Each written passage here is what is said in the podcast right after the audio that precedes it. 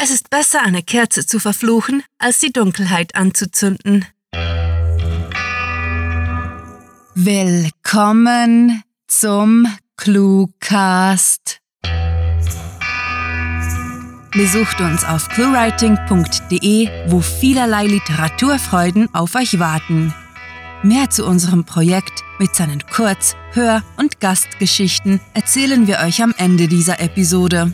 Solange wünschen wir euch viel Spaß mit der Kurzgeschichte.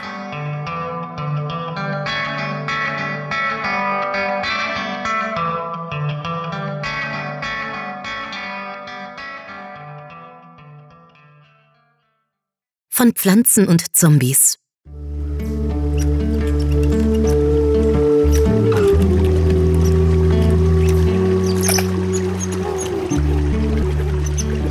Ich mag sie, diese ruhigen Momente, in denen ich die Herbstsonne im Wald genieße. Friedvoll, sorglos. Fast sorglos, denn mich mit etwas anderem als dem aktuellen Problem zu befassen, wäre nicht allein dumm, sondern ebenso leichtsinnig. Daher nehme ich den Bleistift zur Hand und widme mich wieder meinen Plänen. Meine Konzentration ist flüchtig. Zu angenehm ist es hier draußen, eine willkommene Abwechslung vom Trott des Alltags also zwinge ich mich dazu, in meine Aufgabe abzutauchen. Fehler darf ich mir nämlich keine leisten. Schließlich hätten diese gravierende Folgen. Entschlossen ignoriere ich die Idylle und setze meine Arbeit fort. Ein Rascheln lässt mich aufschrecken. Eilig lege ich Block und Stift beiseite und sehe mich um. Niemand ist zu erkennen.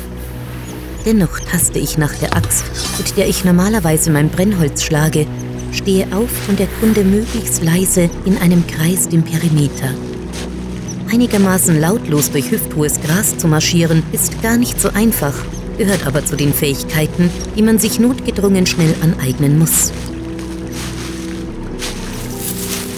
Da, eine Bewegung in einem Gebüsch. Ehe ich reagieren kann, springt ein Eichhörnchen heraus schießt auf den nächsten Baum zu und hastet den Stamm hoch. Glucksend schlendere ich zu meinem Baumstrunk zurück. Da hat es ein Eichhörnchen tatsächlich geschafft, mich in Paranoia zu versetzen. Naja, unter den Umständen ließe sich die Paranoia vielleicht gesunde Skepsis nennen. Besonnen hebe ich Bleistift und Block auf und mache eifrig weiter, damit ich vor Einbruch der Dunkelheit fertig werde und zeitig nach Hause komme. Zufrieden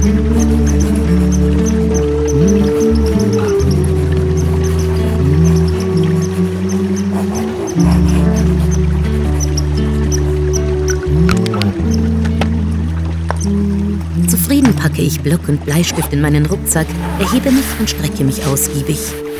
Ein Blick auf die Armbanduhr verrät mir, demnächst geht die Sonne unter und es ist Zeit fürs Abendessen.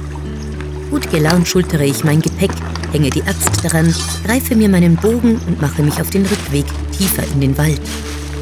In den dichten Baumkronen baumeln bereits die ersten gelblichen Blätter im Wind.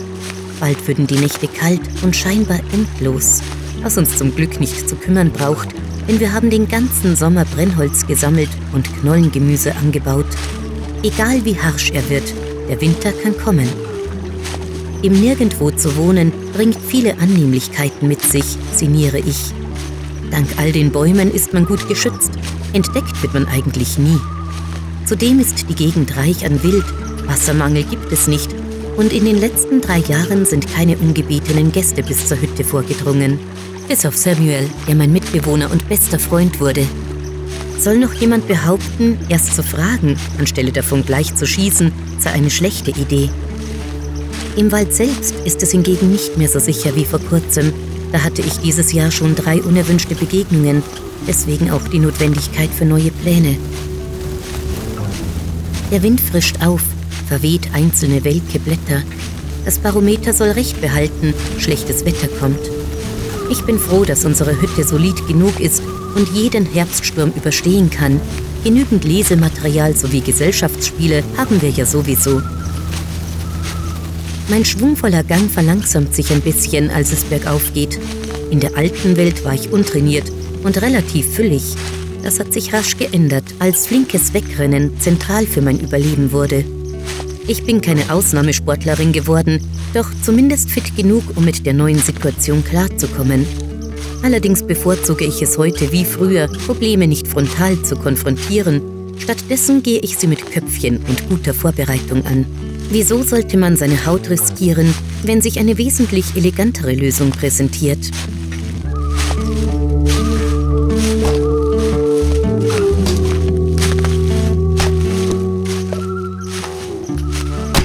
Axtschläge hallen durch den Wald, die Baumstämme lichten sich und da taucht unsere Blockhütte auf. Samuel steht über einen Strunk gebeugt und zerlegt Brennholz in kleine Scheite, Schlag für Schlag. Sein Bart wippt dazu hin und her wie ein heiteres Frettchen auf einem Ast. Hey, rufe ich, um ihn vorzuwarnen, damit ich nicht mit einer Klinge an der Kehle im Gras zu liegen komme. Seine Reflexe sind ungeschlagen. Er sieht auf, wendet sich um und winkt mir zu. Hey zurück, entgegnet er fröhlich und wartet, bis ich herangekommen bin. Na, hast du die Pläne fertig? Ja, alles bestens. Heute ist ein guter Tag, erkläre ich. Mit Hilfe der alten Landkarten war es ziemlich einfach, etwas Passendes zu entwerfen. Wir müssen bloß einige Bäume fällen. Es hat eben Vorteile, eine Geografin im Team zu haben, murmelt er, schlägt seine Axt in den Strunk und fügt an, wollen wir für heute Schluss machen? Die Suppe steht schon auf dem Herd. Das klingt gut, stimme ich zu und folge ihm ins Innere der Hütte.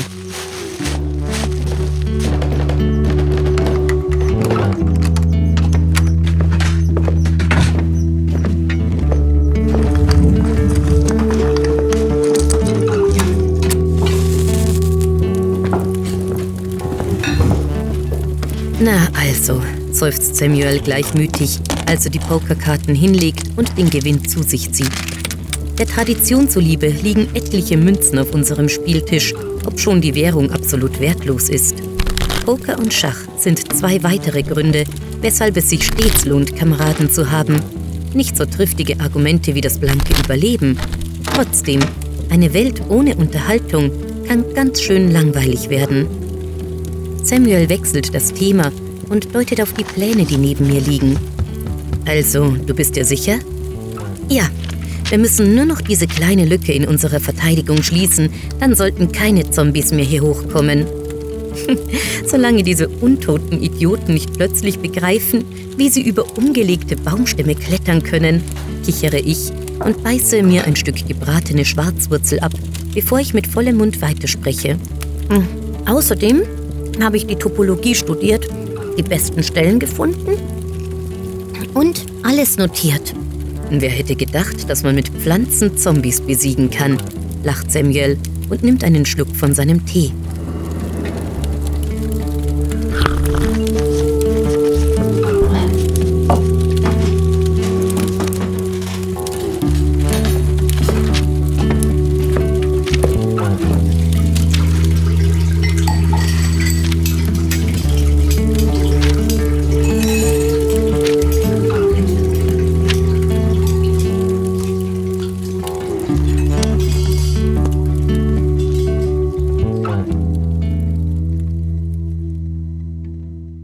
Das war von Pflanzen und Zombies, geschrieben von Sarah.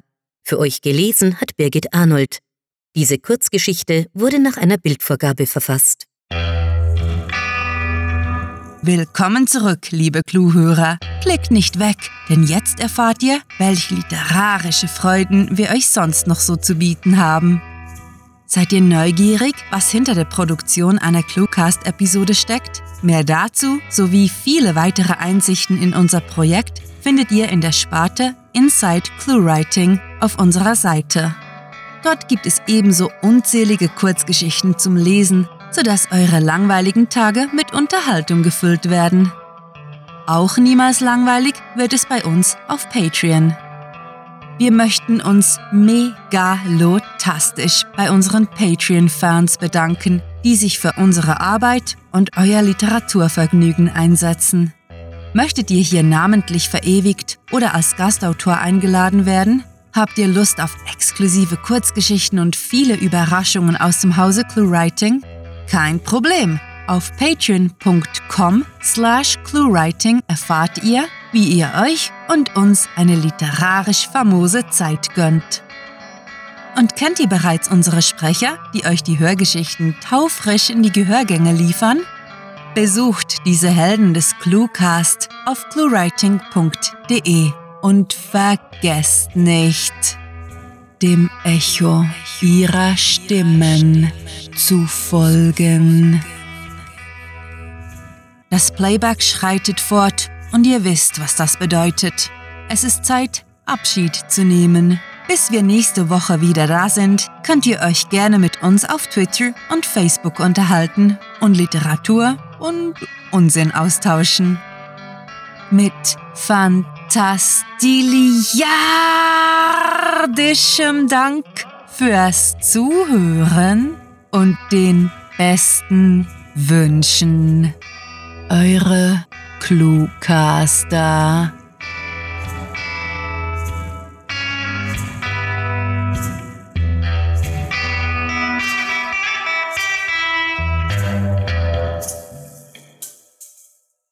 Da wir das frühzeitig budgetiert haben, können wir euch heute 5 Sekunden kostenloses Rauschen liefern.